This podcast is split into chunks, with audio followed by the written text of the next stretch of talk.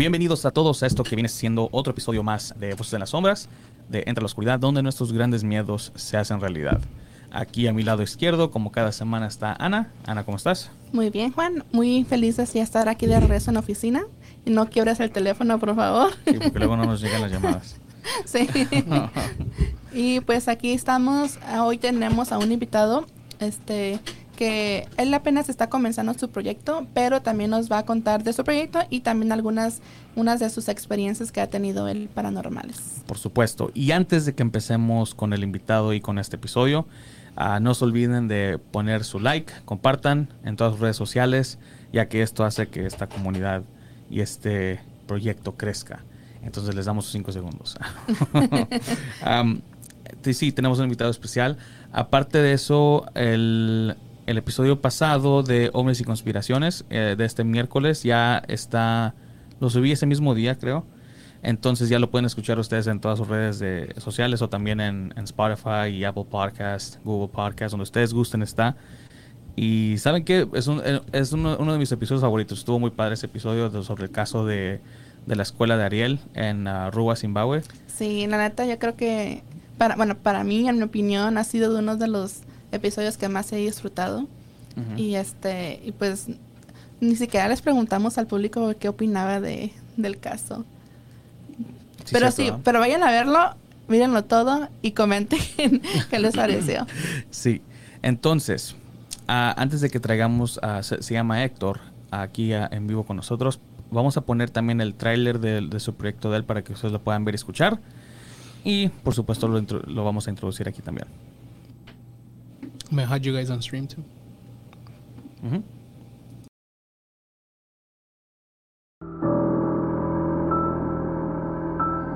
Muy pronto, desde Ibagué, Tolima, el primer podcast de la capital tolimense. Una serie jamás vista. ¿Crees en temas de conspiración? ¿Qué secreto se esconde detrás de los mitos y leyendas? ¿Se inventaron el infierno o vivimos en él? Próximamente una historia que hará cuestionar tus creencias. No te pierdas el gran lanzamiento de La Orden del Fraile, un guion original de Héctor Giraldo.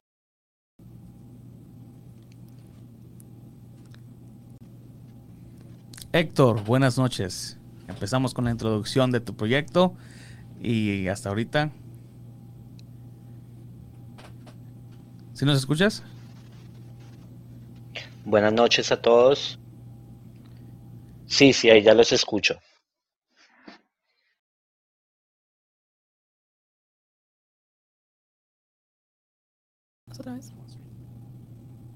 A ver, voy a escuchar stream again.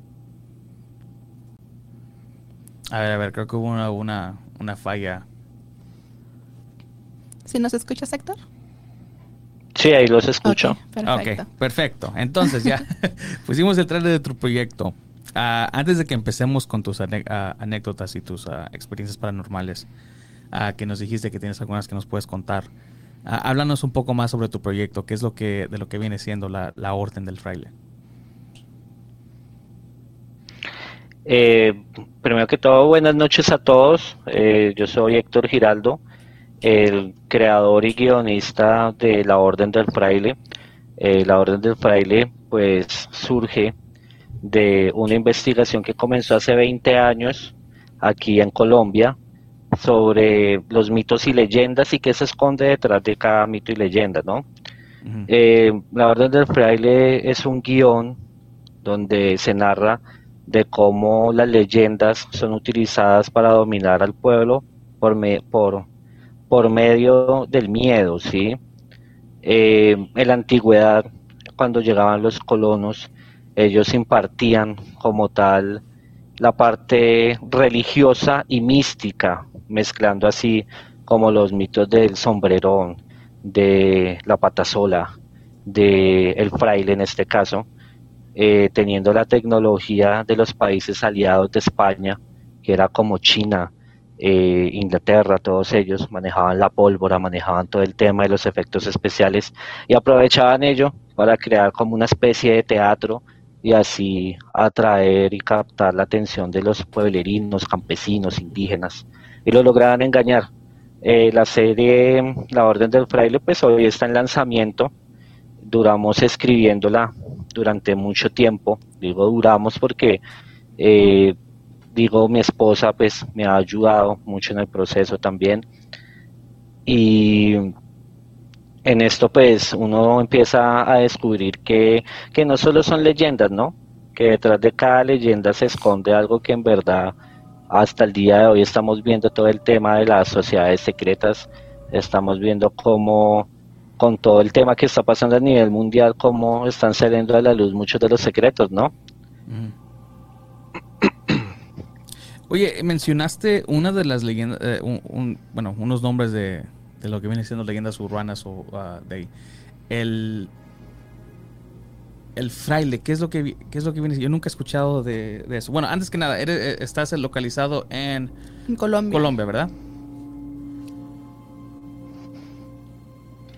En Colombia. Ok, el ¿qué viene eh, siendo? Yo estoy localizado en Colombia, eh, originario. Eh, señor.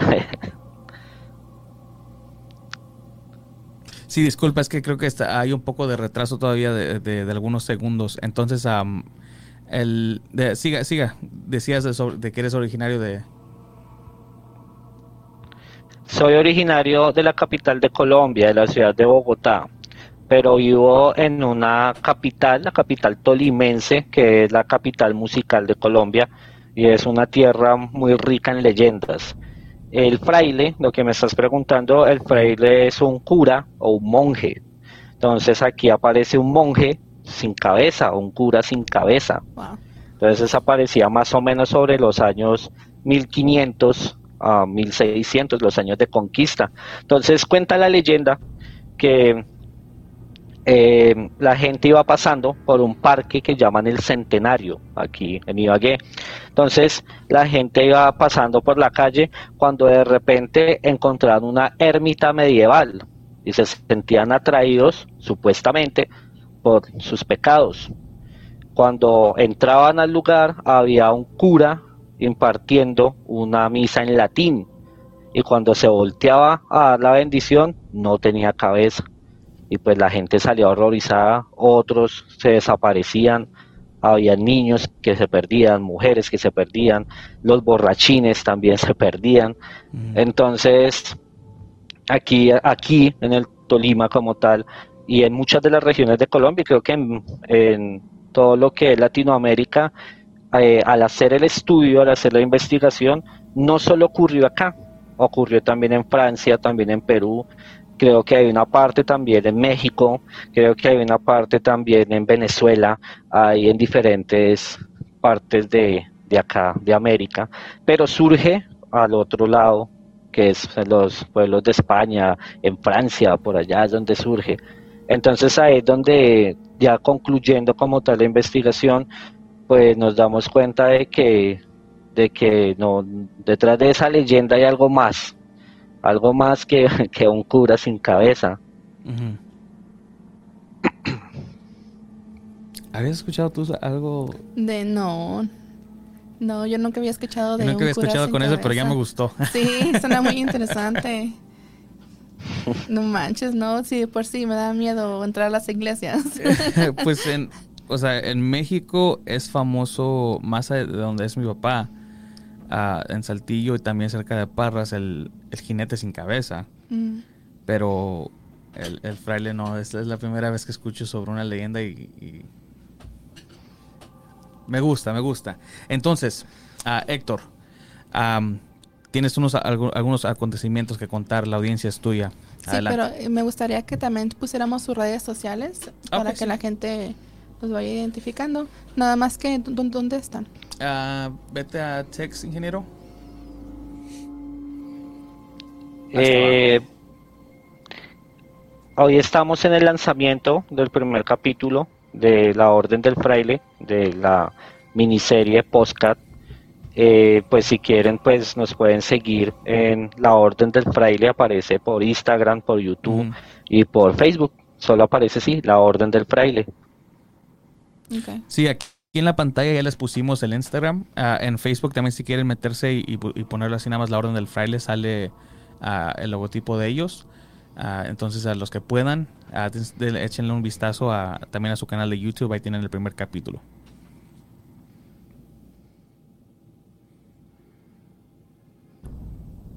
Entonces, Héctor, la audiencia es tuya y adelante con tus acontecimientos. Bueno, entonces, eh, hace unos años atrás, eh, cuando estábamos, estaba investigando sobre todo el tema de los ovnis. Aquí en Colombia hay una, hay una montaña que se llama la Peña de Huayca, no sé si la hayan escuchado en algún momento. La llaman la Puerta de los Dioses. Eso queda en un municipio que se llama Tabio, cerca a una montaña que se llama el Alto de las Canicas. Pues para uno investigar, primero tiene que ser un poco escéptico del tema, ¿no? Ahí sí como, como decía, como, como dice el dicho, ¿no? Hasta no ver, no creer. Me fui para allá y hicieron un campamento. ¿Alguna vez vieron el programa Ellos están aquí? De acá de Colombia. Es muy famoso ese programa. Y Los, los que hacían el programa hicieron un campamento, un campamento ovni, me fui para allá. Entonces eh, salió un salió un chamán, un taita, por decirlo así, acá se les llama así a los mayores eh, que son de los indígenas, los taitas o chamanes o los mamos, se les dice. Eh, salió el mayor de los indígenas y pues nos hizo unas advertencias primeramente que no fuéramos a, a mirar así hacia ciertos puntos, que cuando él estuviera haciendo un tipo de, de invocaciones no fuéramos a mirar porque pues podríamos ver algo que no nos iba a agradar. Yo estaba algo escéptico del tema cuando él hizo sus invocaciones, se armó el fuego, toda la cuestión y en la montaña de, de la peña de los dioses de Huayca empezaron a salir unas bolas súper grandes, grandísimas, mm. de color rojo y en el centro tenían un aro amarillo. Tenían un aro amarillo. Eh, las, pues, no habíamos muchas personas, éramos aproximadamente como unas 20 nomás. Eh, ellos eran muy precavidos en las personas que llevaban. Cuando así pasó ese momento, las luces se fueron. A eso de las 3 de la mañana entramos a la finca y todo estaba muy nublado y el Señor nos dijo que no podíamos salir, que porque la peña de los dioses era que la comunidad indígena que vivía allá eran los muiscas y que toda esa peña era un cementerio muisca y que en las noches ahí llegaba una indígena. Y nosotros pues que nosotros que yo que iba a creer en eso eso era mentira decíamos nosotros eso era mentira. Cuando sí de repente estaba la ventana de la entrada de la casa y vimos a la chica parada en la puerta y siempre tocaba una campana, hacía el ruido de una campana. Nos encerramos en un cuarto y se sentía cuando pasaba, se alcanzaba a ver la sombra cuando ella pasaba por debajo de la puerta, cuando caminaba. Y lo más curioso de todo fue que logramos conciliar el sueño ya al amanecer y todos los que estábamos en el cuarto soñamos lo mismo o una conexión dentro del sueño. Todos soñamos lo mismo, que ella estaba con nosotros y que en el sueño ella nos acercaba a un espejo y se le veía la cabeza, una cabeza de una mujer con una corona de oro sin ojos. Eso era lo que veíamos todos. Esa es una de, de, la, las muchas. En otra ocasión estuvimos en, la, en el patio de las brujas en Villa de Leiva en el patio de las brujas es un lugar que queda en un municipio de acá de Colombia que se llama Boyacá. Por cierto, pues si hay alguien de allá que nos estén viendo, pues un saludo para ellos, que nos atendieron muy bien cuando fuimos a hacer la investigación allá. allá es un desierto, es un desierto, un desierto y se divide en dos. El desierto se divide en dos partes. Una parte es el desierto y la otra parte es una montaña que es un alto muy grande. En ese alto de la montaña vive un astrónomo que fue el que fue el que alguna vez vieron el capítulo de Los Simpsons donde mandan un hámster al espacio. Creo que sí. Hace mucho, pero creo que sí. ese, este capítulo fue inspirado allá en Villa de Leyva. Él fue el que lanzó en verdad el hámster al espacio. Y allá Ah, queda ese, ese museo astronómico. Ok. Entonces, cuando el, desierto se divide en dos, una parte del desierto pues es grandísimo, pero nadie llega a una parte del desierto porque dicen que está el diablo. Y en las noches, a lo lejos, uno alcanza a ver cómo salen remolinos de fuego chiquiticos. Primeramente, al entrar allá al patio de las brujas, pues no pasó nada. Fuimos hasta allá, entramos, duramos tres horas a entrar hasta allá. En el desierto entramos en cuatrimotos. Al llegar allá tomamos unas fotos y era un portal con unos símbolos en sumerio que al analizar los símbolos, cuando tú los cuadras, los símbolos se tienen que cuadrar en cierta fecha, en cierta luna, en cierta estación para que se pueda abrir el portal.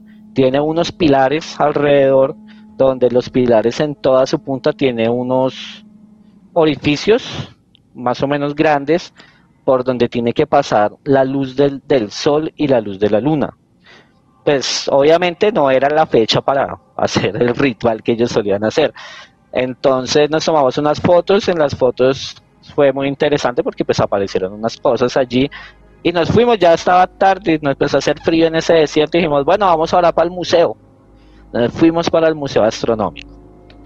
Cuando íbamos subiendo hasta allá apareció la primera, el primer ovni por el camino subiendo a la montaña, a lo lejos un ovni, un platillo con sus luces al lado, todos escépticos porque en esa época estaban empezando a salir ya de moda los drones y pues Mm, sí.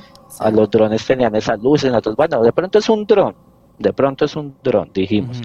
Llegamos allá al museo y ahí el hombre nos mostró, el, profe, el profesor nos mostró el proyecto del hámster, nos mostró todo ello.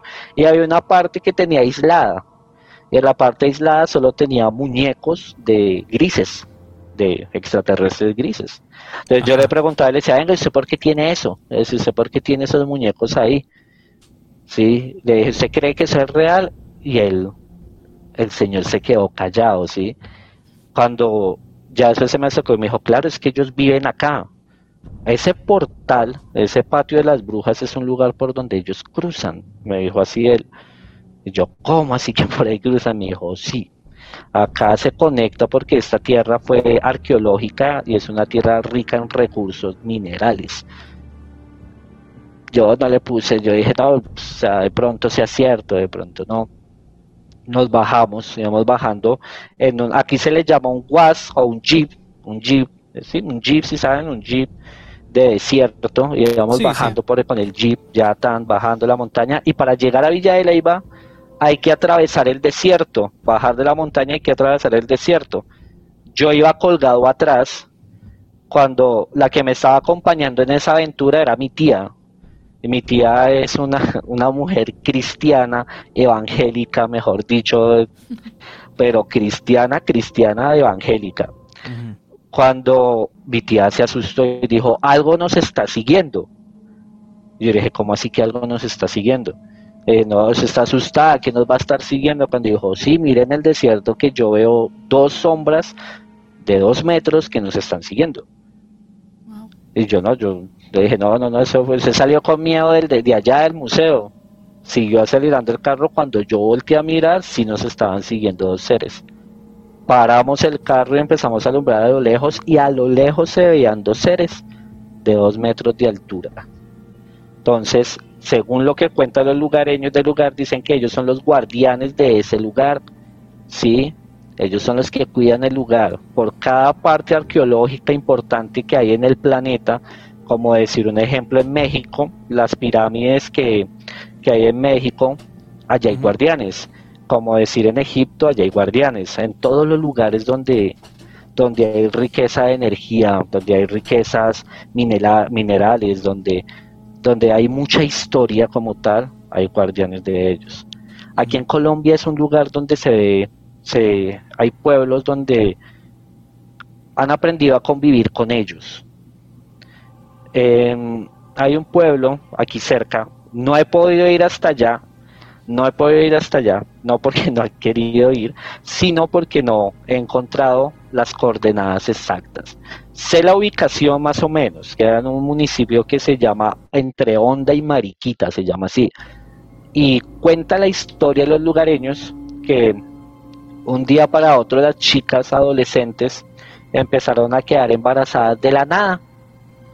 De la nada empezaron a quedar embarazadas y tenían en sus partos niños monos de ojos azules. Entonces de allí surge que una campesina estaba un bebé llorando. Entonces ella entró a mirar a uno de los bebés que estaba llorando. Cuando entró había un ser de fuego al lado de la cuna cuidándolo. Y de allí surge aquella leyenda que se llama la candelilla o la candileja, la que llaman así. Eh, hubo intervención de los que llaman los hombres de negro, porque hay una persona que ah, investigó sobre el tema y los lugareños, los que los vieron, les llamaban testigos de Jehová. Decían que eran como los testigos de Jehová que se vestían con su corbata y que llegaban y empezaban a llegar a las fincas como a interrogar a las a las señoras. Em, aquí como tal entre lo que yo digo que una experiencia que me haya marcado a mí mucho, eh, es así, fue ya más en el trabajo cuando eh, yo empecé como tal. Llegué a un punto de la investigación de la cual ya empecé a hacer la conexión entre la parte espiritual y energética.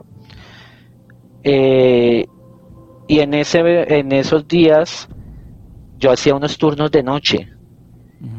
Cuando en una de esas noches yo dije, bueno, me puedo dormir un ratico.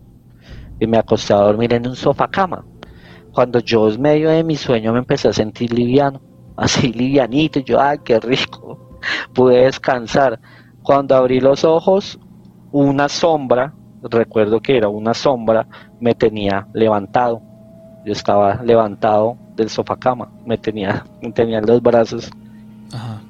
A lo cual, pues claro, yo me moví yo alcancé a gritar y caí encima del sofá cama y pues me levanté y empecé a buscar quién era el que me había levantado. Cuando fuimos a mirar las cámaras de seguridad se ve la sombra pasar por el Dicen que en ese lugar eh, anteriormente eh, había una discoteca, una discoteca.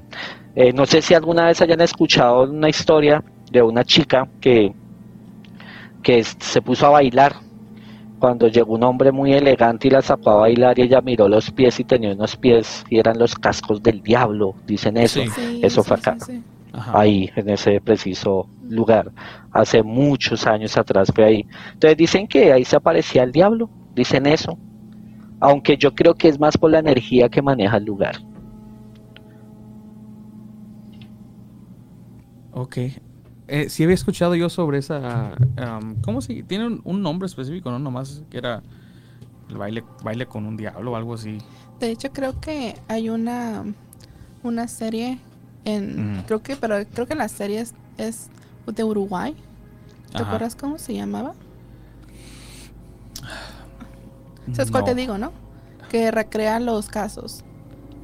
Sí, ¿Voces anónimas? Sí, Voces Anónimas. Se, me hace que Voces Anónimas, ellos este, hicieron un episodio acerca de, ese, de esa leyenda. De, ahí la conocí yo. Pero sí, ese es un video muy viejo también. Este, pero... Pero de los otros, se me hace muy...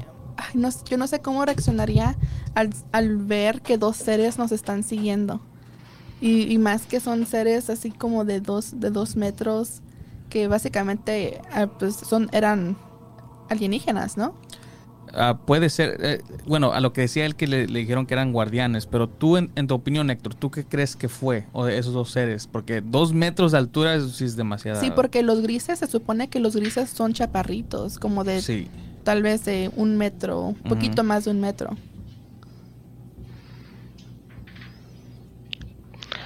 En mi opinión, yo creo que son seres intraterrenos. Porque debajo de nosotros pues hay una ciudad, eso ya eso ya es un hecho, o sea, no, no es un mito, ya es un hecho. De allí surgen las historias de Tartaria, de, de todo esto que conocemos en el cine como la Atlántida, como Lemuria, todo esto, de eso ya es una realidad. Pero entonces, la tierra hueca, como nosotros acá, eh, la tierra, nosotros vivimos en la piel de la tierra, somos como los piojitos de la tierra, y los que están adentro son ellos, nunca se fueron, ¿no? Sí, ellos jamás se fueron, nunca se fueron y no se pueden ir de acá. Eh, la condena pues para todos los que estamos acá es un eterno ahora, ¿no? Un eterno momento y pues si el delincuente va a la cárcel, el delincuente terrenal va a la cárcel, pues el delincuente espiritual que pasa pues reencarna hasta que aprenda su lección, ¿no? Entonces, así como acá hay razas como blancos, negros, japoneses, rusos, allá abajo también hay razas. Entonces, allá abajo tenemos también grises, que los grises, los lacayos, por decirlo de esa forma, son los chiquiticos y los que dan las órdenes son los grandes.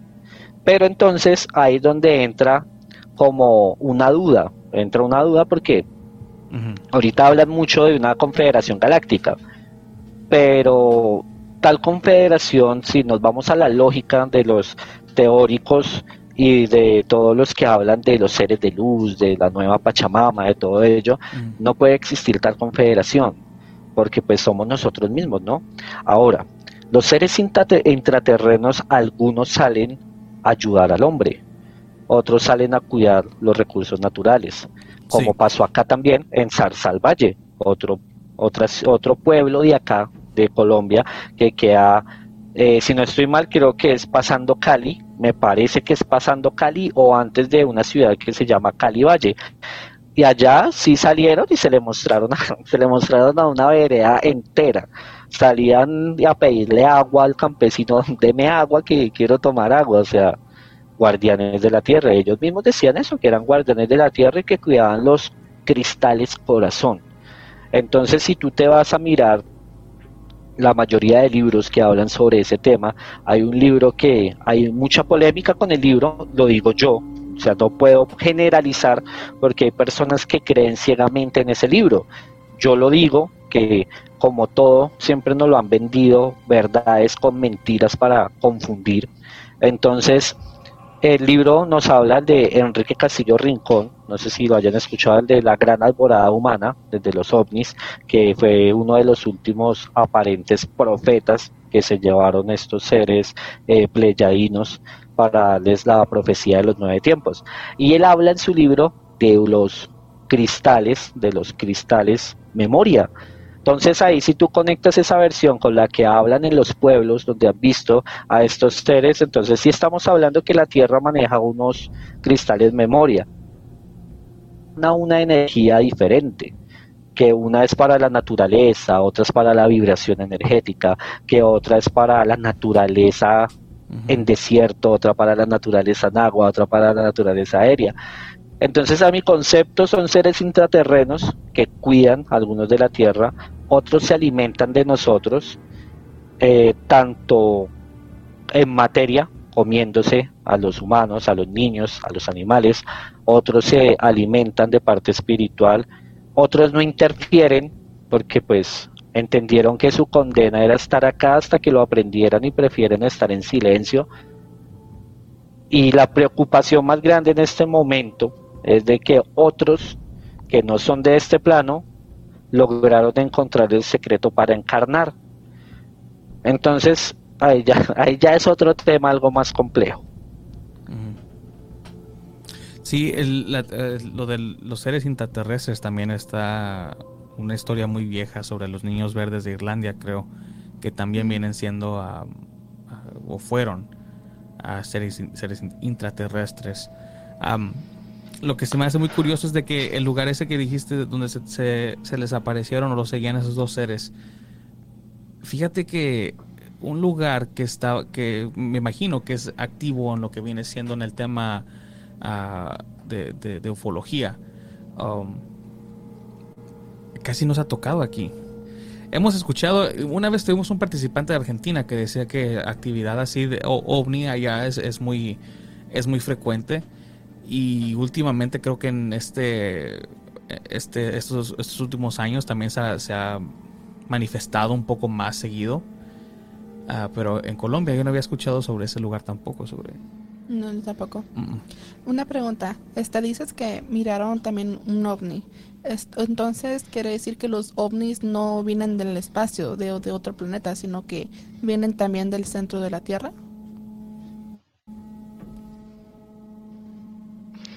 Oye, qué gran pregunta es la que me acabas de hacer. Podría decirte que había esperado mucho tiempo que alguien me hiciera esa pregunta. Mira, la respuesta es muy sencilla. Esa, los ovnis que vemos de metal no son hechos por mano extraterrestre. Influyen, influyen en parte de su tecnología, pero son los seres intraterrestres los que influyen en esa tecnología que vemos en materia de metal. Cuando vemos ovnis de plasma, que son de luz, los que aparecen de la nada como un arco iris y se empieza a formar, y que la nube se descamufla y sale como el plasma, valga la redundancia, sale el plasma, esas sí son naves reales. ¿sí? Durante la Segunda Guerra Mundial, ese es otro capítulo, ese es eh, qué pena, otro vuelvo a hacer como la propaganda. Eh, la segunda temporada vamos a hablar de ello. La segunda temporada, la segunda temporada eh, ya se va a llamar el mito nazi. El mito nazi donde vamos a revelar la investigación de, de en verdad que era lo que estaban peleando en la Segunda Guerra Mundial. Porque no era porque Hitler nos estaba invadiendo, eso ya está mandado a recoger la verdadera Guerra Fría, que era la tecnología extraterrestre que habían encontrado ellos en la Atlántida. Cuando de ahí salió la película Transformers, la 1, cuando este chico, el abuelo del protagonista, llega a la Atlántida y encuentra, y encuentra a, ¿cómo es que se llamaba? Al, ah, se me olvidó el nombre, a el Decepticon, ¿cómo era que se llamaba? A Megatron, encuentra a Megatron congelado. Cuando lo encuentra congelado están haciendo la alegoría de que encontraron una nave nodriza donde empezaron a sacar la tecnología y por eso comienza la verdadera Guerra Fría. Mientras hacían que los pueblos se mataran, ellos iban creando su tecnología de guerra extraterrestre con sus ovnis, con sus naves. Entonces de ahí vamos a empezar a ver ahora el proyecto Blue Beam, el proyecto de Rayo Azul de por qué cogía una nave y la gente salía y no, ve los documentales, ¿no? Que entonces Pepito Pérez salió al campo y vio una nube que venía y se quedó mirando la nube y esa nube sacó unos rayos y lo quemó. ¿Y por qué quemó a Pepito Pérez? Pues claro, porque una vez que Estados Unidos y ellos estaban experimentando sus armas, y qué mejor que experimentar con el ganado, por eso quemaban al pueblo, lo mataban. Entonces, las naves que vemos como de metal y todo ello no son naves de acá, no son, no son naves de afuera. De aquí, de aquí solo se sale de una forma. Y creo que esa forma es obvia, ¿no? Desencarnando. Nada entra y nada sale de la prisión. ¿Sí? Y los que entran o entran encarnando o entran con un permiso especial y en sus naves de plasma que viajan a la velocidad del pensamiento. Cuando hablamos de la velocidad del pensamiento estamos hablando de algo, o sea, una palabra colombiana. Estamos hablando de, parce, quiero ir a Miami. Está en Miami. No montar un prototipo de que manejo unas palancas y me voy por allá, me voy por allá. No. Las naves que vemos de metal son de acá, intraterrenas tecnología hundida también en la Atlántida, en Lemuria, tecnología dejada por los Nephilim o Anunnakis o gigantes, tecnología dejada por el dios Osiris, por, eh, por los dioses de Egipto. Esa es la tecnología que vemos acá, ¿sí?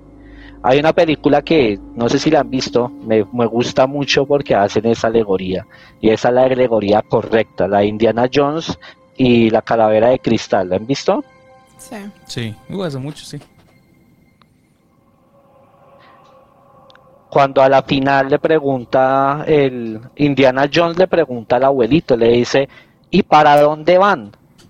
Y él le contesta, ¿para dónde no? ¿En qué momento? ¿Para qué tiempo van? ¿Sí? ¿En dónde? O sea, ellos no, el tiempo que nosotros conocemos solo existe acá. Ellos pueden estar en cualquier momento, lugar, en cualquier línea temporal, pasado, presente, futuro. recontra futuro, volver, bajar, subir, los verdaderos. Los de acá no. Los de acá no. Son los demonios. De los que tanto hablan son ellos, los malos, reptilianos, draconianos, grises, insectoides, hombres de negro y clones.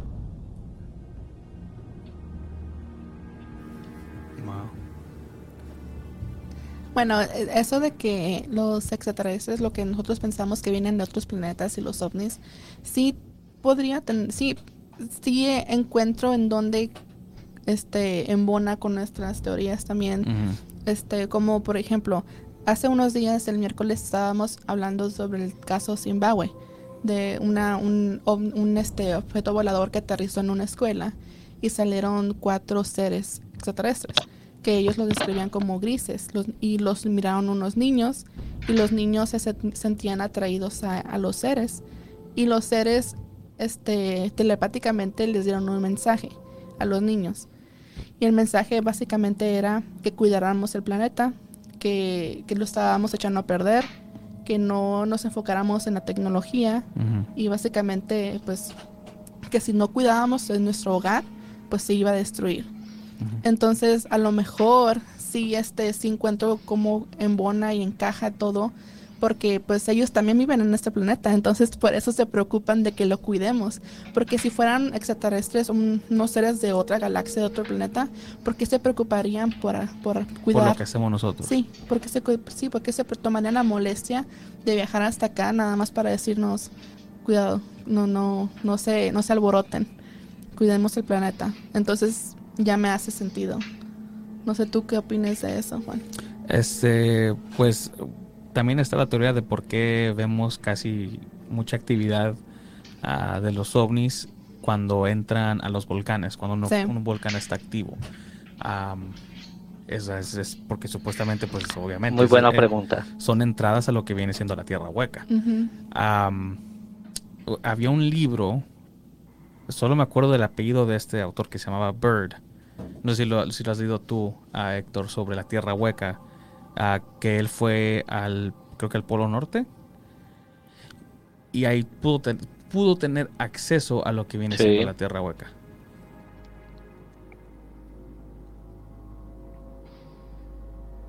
Entonces... Eh, mira, eh, lo que tú dices en la afirmación de, que nos habla de que ellos nos están tratando de dar un mensaje de que cuidemos la tierra, es cierto. Lo que pasa es que para la verdad, la verdad, cuando hablamos de la verdad, la verdad es amplia. Pero entonces la verdad fue dejada como un rompecabezas y un cifrado, para que cuando llegase el momento se empezara a enlazar la verdad. Entonces, como un rompecabezas, empezar a decir, bueno, esto es acá, esto va acá, esto es de otra forma y esta es de la otra.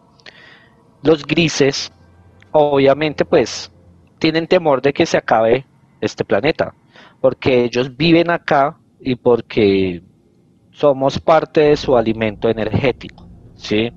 Entonces, si no hay materia prima, pues ellos mueren.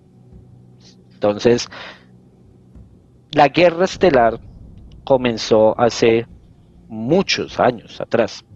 Acá, ¿no? Los famosísimos caídos, ¿sí? ¿De dónde, ¿De dónde vienen ellos? De Zeta Reticuli.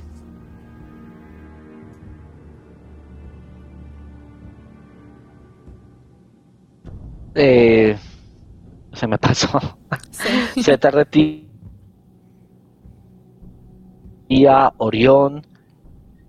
Entonces, eh, nosotros empezamos a enlazar tanto, ahí ya tenemos que empezar a enlazar tanto Biblia, tanto todos los libros Krishna, tanto profecías, tanto relatos de nuestros antepasados indígenas para lograr encontrar qué fue lo que sucedió y quiénes son y qué quieren, ¿no? Hay unos que son buenos, hay otros que son malos. Eh, para mí, a mi concepto, no hay grises buenos. Ninguno. No hay reptilianos buenos para mi concepto personal, ¿no? No hay ninguno que pueda ser bueno porque ya son maldad pura. La luz, perdón, la oscuridad es experta disfrazándose de luz. Entonces, en ese orden de ideas, obviamente vamos a empezar a ver lo que dijo por allá el Cristo cuando vino, cuando enseñó su modo de vida, cuando dijo por allá en un libro de Mateo 24 que él habla y dice, y verán señales en el cielo. Entonces, una de las señales son ellos. Pero no se dejen confundir. ¿Sí? Entonces, el hombre como tal está llamado a ser un ser que puede discernir. Cuando lo que preguntabas tú de los volcanes, el por qué lo están haciendo, lo que pasa es que los ovnis que entran a los volcanes tienen un sistema de explosión sónica. ¿Por qué? Porque son materia, o sea, son energía pura andando a toda velocidad por todo lado. Cuando entran a los volcanes, cuando estallan sus energías sónicas, hacen de que estos volcanes puedan entrar en erupción, ¿sí?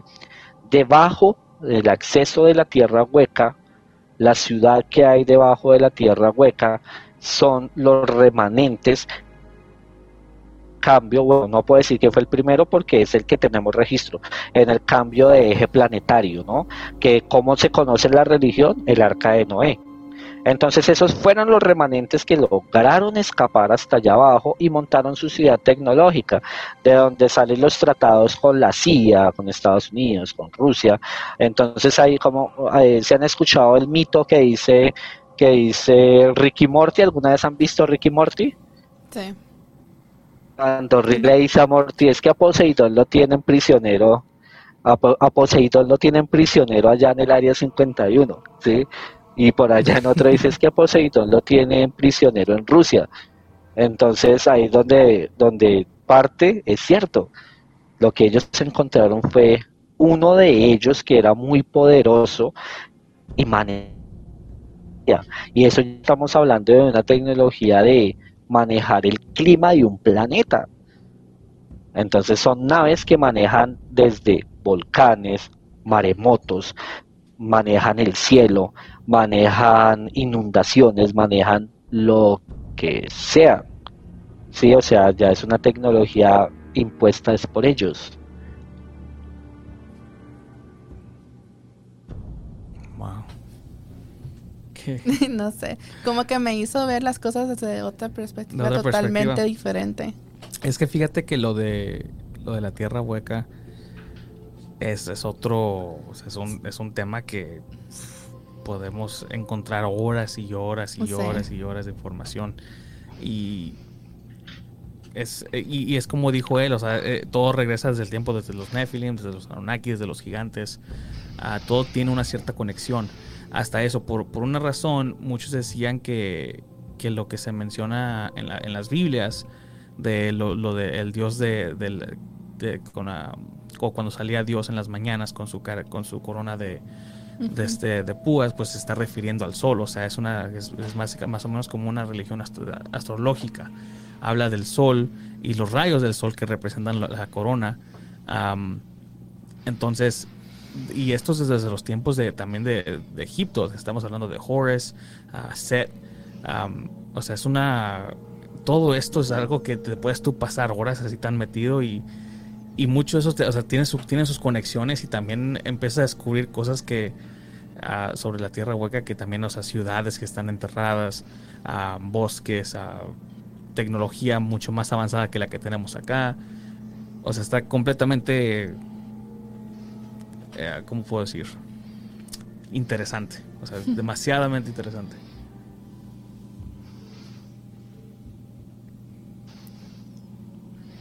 A ver, ¿qué dicen los comentarios? Porque miro que se están acumulando. Sí, No el tema estamos- es muy largo. Sí, es muy extenso. A ver, vamos a los comentarios porque sí, unas personas mandaron saludos. Ah, vamos a ver, dice a Cristina de Martínez, hola, buenas tardes, saludos, muchos saludos y un abrazo. Alicia Vallejo dice saludos, Ciela.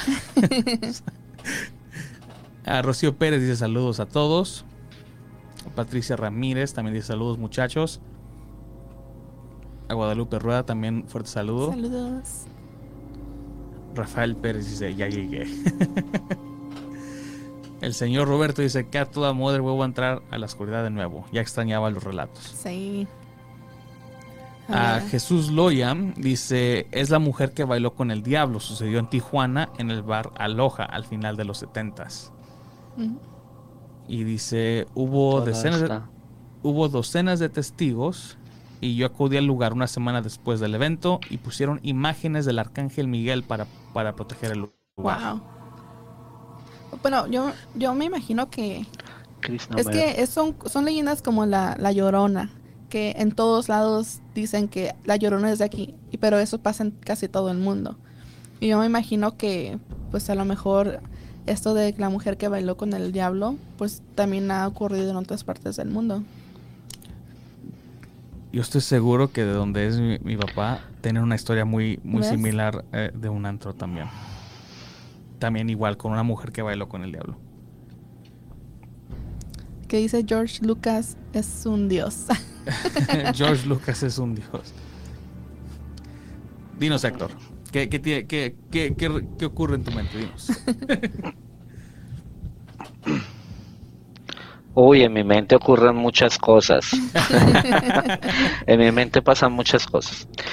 Pero es interesante que volvemos al tema del principio. Entonces, por esa misma razón de que todas las, todos los relatos narran algo igual, se decide comenzar la investigación para saber qué es lo que sucede, ¿no? Entonces, si aquí en Colombia, aquí nomás a 20 minutos de donde yo donde yo estoy viviendo, de mi casa, ocurrieron los hechos, los mismos hechos, hace unos 50 años atrás, allá en Tijuana pasaron igual, en otro lado pasaron igual. Entonces, si nos vamos a mirar como un ejemplo, la Orden del Fraile. Eh, en el guion eh, hay un detective que pues es, por, eso, por eso siempre dice interpretado por el mismo detective. Eh, en mi trabajo yo soy detective en la vida real. Entonces eso me permite tener una amplia, un amplio más, una amplia visión más para investigar. Entonces, el detective Larrarte, en el guion, en, el, en la historia, el detective Larrarte empieza a cuestionarse porque tiene un aprendiz un aprendiz que es el joven Passion. El joven Passion es como decir el, el, el Watson de, del, del detective Larrarte, que quiere ser igual que él, que quiere llegar a ser un detective algún día. Pero entonces el chico está cuestionándose porque pues hay una especie, unos asesinatos en la ciudad de Ibagué, en la ciudad donde, donde empiezan a atribuirle los, los crímenes a, al, fraile, al cura sin cabeza, porque pues presuntos testigos ven de que él llega y pues mata a la gente. Entonces el detective empieza a investigar más a fondo y en el transcurrir de, la historia se va dando cuenta que, que más allá de una leyenda hay algo mucho peor que se esconde detrás de, ellos, ¿sí? Y eh, a partir de los años me he dado cuenta de ello, cada investigación me he dado cuenta que obviamente sí, los ovnis es un tema real y que ya no nos lo pueden negar, ¿sí? Ya, ya el día menos pensado resultamos como Futurama saludando acá a los, a los grises, a los verdes, al que llegue, ya resultamos esto siendo un puerto espacial el más agresivo, eso ya es un hecho, ¿sí? Pero, ¿con qué beneficio empiezan a venderle a un pueblo leyendas? O sea, ¿qué quieren ganar con ello? Entonces, en la orden del fraile empezamos a revelar eso, venga, qué es lo que quieren hacer, por qué lo hacen, quiénes están involucrados, ¿sí? Porque mientras tú, ustedes y yo estamos aquí hablando, en otro lado de acá hay un, grupo de gente poderosa tomando whisky en una silla, doteados de la risa, allá riéndose, diciendo, uy, no, imagínate que les vamos a meter más impuestos y los bobos siguen votando, o sea, ¿Por qué lo hacen? ¿Qué hay detrás de eso? ¿sí? Em, lo que hablaban de la patasola, todo ello, sí, obviamente hay, gente que, los ha visto y, y entran dos cosas, ¿sí? Ahí ya entran dos cosas. En algunos lugares sí fue leyenda, porque estamos hablando de seres que son cambiaformas. Entonces, al ser cambiaformas y pues ver, como dicen los pleyadinos, que el ser humano tiene la, la, mente tan dominable como un niño de cuatro años, así llegue uno a los 90 años como humano, sigue teniendo la inocencia del niño de cuatro años. Entonces, al ver, imagínate un cambiaformas de esos, ver a, verme, verte a ti, y decir, oye, es, esa, esa mujer está como muy inocente y que es, pueda telepáticamente leer el miedo. No, ella le tiene miedo al sombrerón. Me voy a volver el sombrerón y ¡pum! se transforma en el sombrerón. Pues obviamente le va a pegar el susto. Pero si lo vemos por el otro lado, de que entonces el pueblo se está alborotando, vayámonos a la época colonial, a la época de Robin Hood por allá, el pueblo se está alborotando y el pueblo tiene ya sus creencias religiosas establecidas y el temor a Dios, el temor al infierno, el temor a esto, y dice, no, venga, ¿qué tal si usted se pone esa túnica y sale sin la cabeza y se roba unos tres niños y, y así les metemos miedo y decimos que hay un demonio suelto y que el que salga después de las siete de la noche se lo va a llevar, inventamos el toque de queda y los controlamos, cambia la historia, ¿no? ¿Cierto? cambia la historia. Sí. No, muy, muy cierto, y, y, eso este, lo mencionamos hace poco sobre uh, que, o sea, que, que, cuáles son los, los, los, principios de una leyenda, ¿no? Pues eh, es una historia que se va de boca en boca.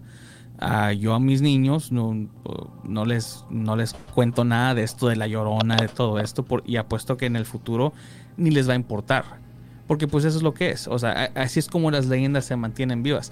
Es muy similar a como antes en los tiempos uh, de las Inquisiciones te vendían pasaportes al cielo.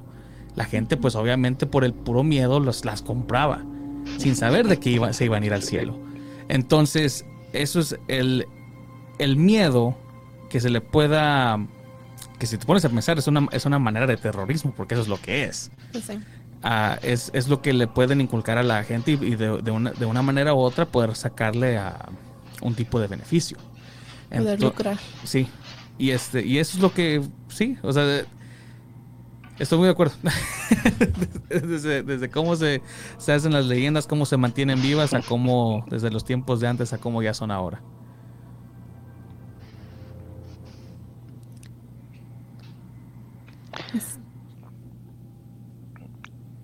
En cuestión a lo que tú hablas de los niños, sí, yo también.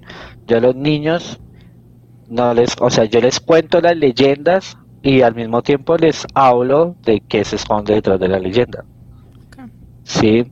Em, es muy divertido uno encontrar la base de, de, de decirle, poder uno decir eso, bueno, sí, mira, esto ocurrió de esta forma, pero lo hace para hacer esto.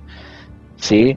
Porque es importantísimo que en esta, en esta era que estamos viviendo, que en México lo llaman el, el, el ¿no? que es el nuevo cambio de era, eh, otros lo llaman el apocalipsis, otros lo llaman el cambio de era, otros lo llaman el nuevo amanecer. Es importantísimo que inculquemos a, a nuestros hijos, a los que quieran escuchar la realidad de las cosas, de que sí, obviamente vinimos acá, caímos acá, estamos reencarnando, estamos acá atrapados. Mano, si usted no aprende su lección, no puede salir de acá. Tenemos que aprender a convivir, tenemos que aprender a convivir en paz, en amor, en verdad. Tenemos que aprender a perdonar, tenemos que aprender a, a ser mejores humanos, para que los que vienen detrás de nosotros creen de verdad un nuevo amanecer. Mm. Porque sí, los, los grises que dieron el mensaje telepático tienen razón. Eh, la idea como tal es de que el mensaje que ellos dan como tal es de que el impacto que va a suceder no vaya a ser tan duro, porque va a ser muy duro. Cuando, cuando estas dos, estas dos razas que también las conocemos, como es que es el dicho, divide y vencerás, los protocolos de los sabios de Sion, eh, que nos disfrazaremos a, al frente de ustedes para que no nos vean, estaremos escondidos a plena vista, cuando aquellos reptilianos, como, como se dice entre dientes, aquellos reptilianos y aquellos dracos, sí, que son los mismos de derecha e izquierda, se ven por darse en duro, lo poco que va a quedar van a ser esas personas. Las que supieron qué hacer en ese momento, las que supieron sembrar arte, las que supieron sembrar amor, esas son las que van a quedar para contar la historia que sigue. Porque el ciclo se vuelve otra vez a generar. Este planeta fue diseñado para eso, para que aprendamos. Entonces por eso si vieron en el tráiler decía ¿Se inventaron el infierno o vivimos en él? ¿Ustedes qué creen? ¿Se lo inventaron o vivimos en él? Vivimos en él. Es lo que pienso yo. También. No me imagino algo peor que esto.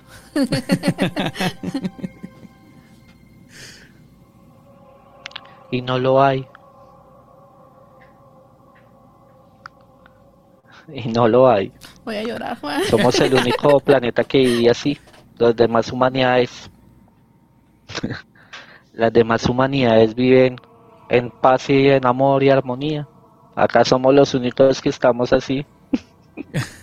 no lo hay. Que tenemos que pagar para poder vivir en este planeta. Voy a empezar a vender pasaportes ah, de, paz a estas otras humanidades. Vamos con los últimos comentarios porque ya estamos llegando El negocio del año. El negocio del año. Vamos a ver, dice el señor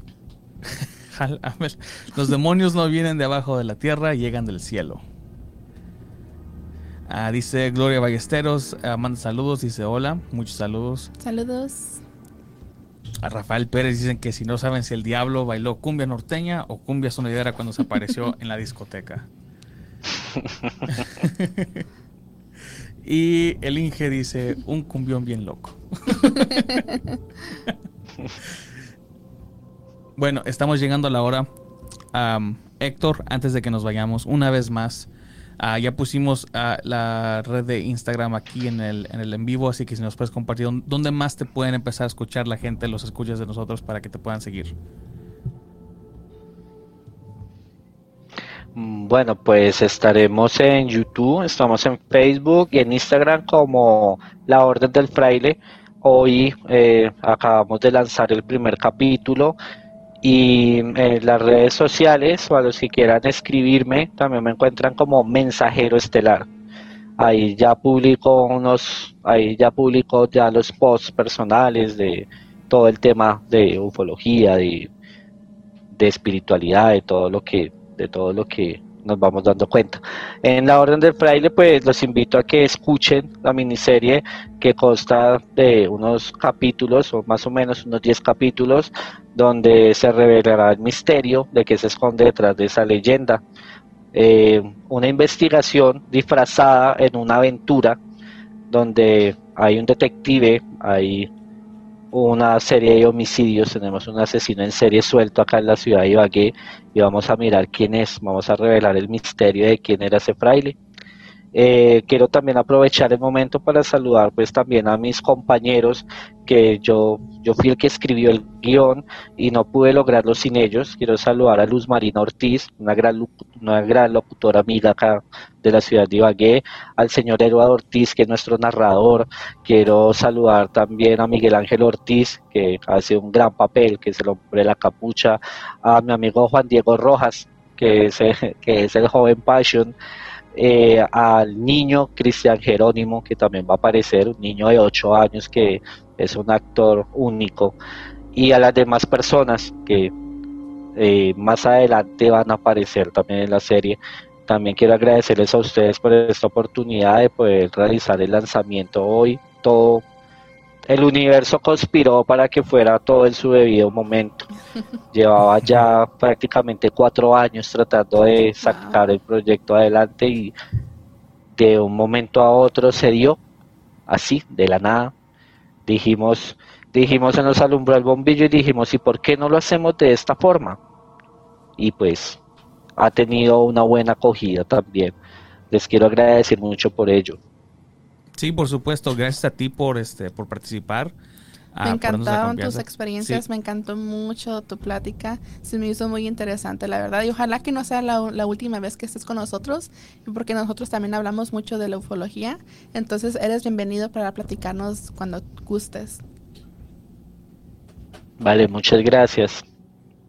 Entonces, muchísima suerte en tu proyecto, Héctor. tienes aquí unos nuevos seguidores aquí con nosotros también. después de ya, hablar más, más contigo y de em, entrar más en la plática, tener más información en, tus, en, tus investigaciones y eso, pues por supuesto vamos a seguir el canal también de, de la Orden del Fraile.